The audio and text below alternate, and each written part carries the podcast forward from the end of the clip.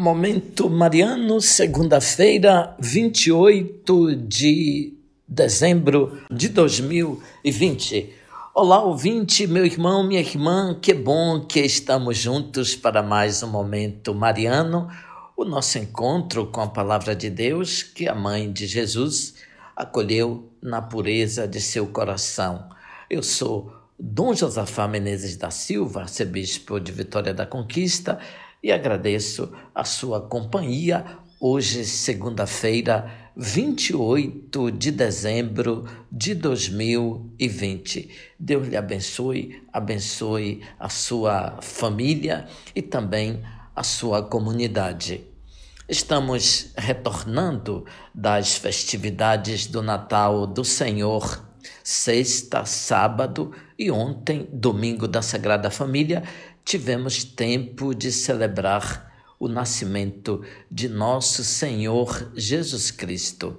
Estamos então no tempo do Natal e vamos aprofundando o sentido do que aconteceu naquela noite maravilhosa. São vários aspectos que se encerram nesta festa. Hoje temos um novo, os Santos Inocentes é uma festa celebrada desde o século XV em algumas partes do mundo cristão. Os magos que vieram do Oriente, guiados pela estrela, chegando em Jerusalém, foram até o palácio do rei Herodes porque consideravam óbvio que o novo rei nascesse ali na casa real. Mas Herodes não tinha nenhum filho pequeno. No palácio, os magos atravessam um momento de escuridão, de desolação, que conseguem superar somente depois de uma conversa com os entendidos das Escrituras que disseram que o Messias nasceria em Belém, na cidade de Davi.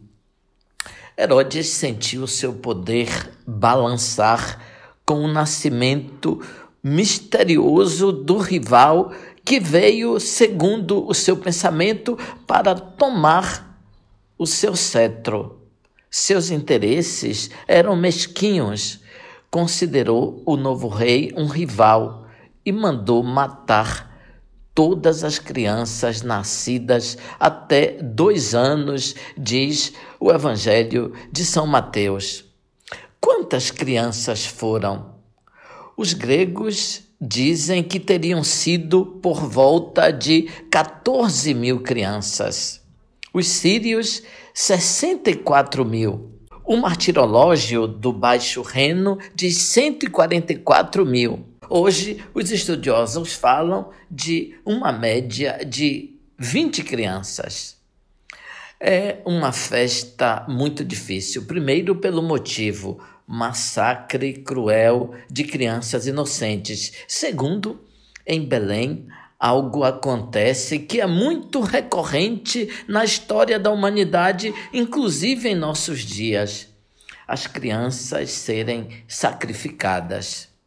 Fontes, ouvinte, atestam que Herodes era cruel com seus rivais e também com seus próprios familiares.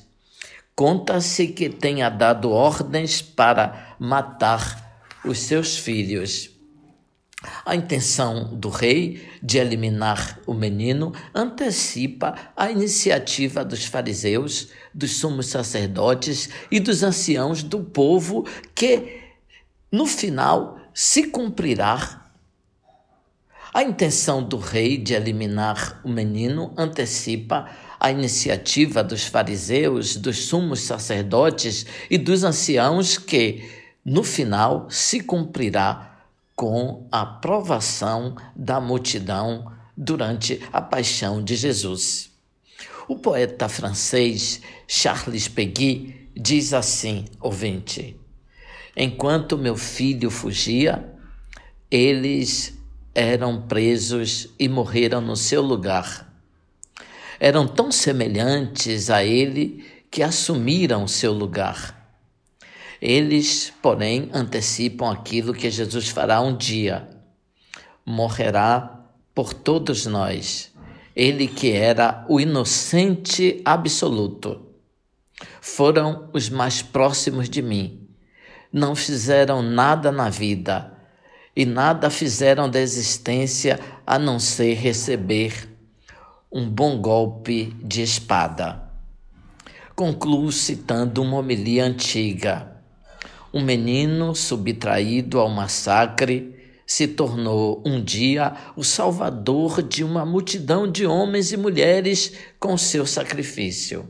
A morte dos inocentes encheu o céu, a morte do unigênito esvaziará o inferno.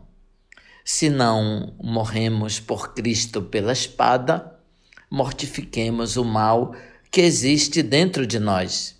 Se a espada não pode destruir a nossa vida, nos comprometamos com o bem para viver na Sua presença. Os santos obtiveram a coroa do martírio pelo preço da espada. É oferecida a nós a glória do martírio em forma invisível e interior. Ouvinte, louvado seja nosso Senhor Jesus Cristo, para sempre seja louvado.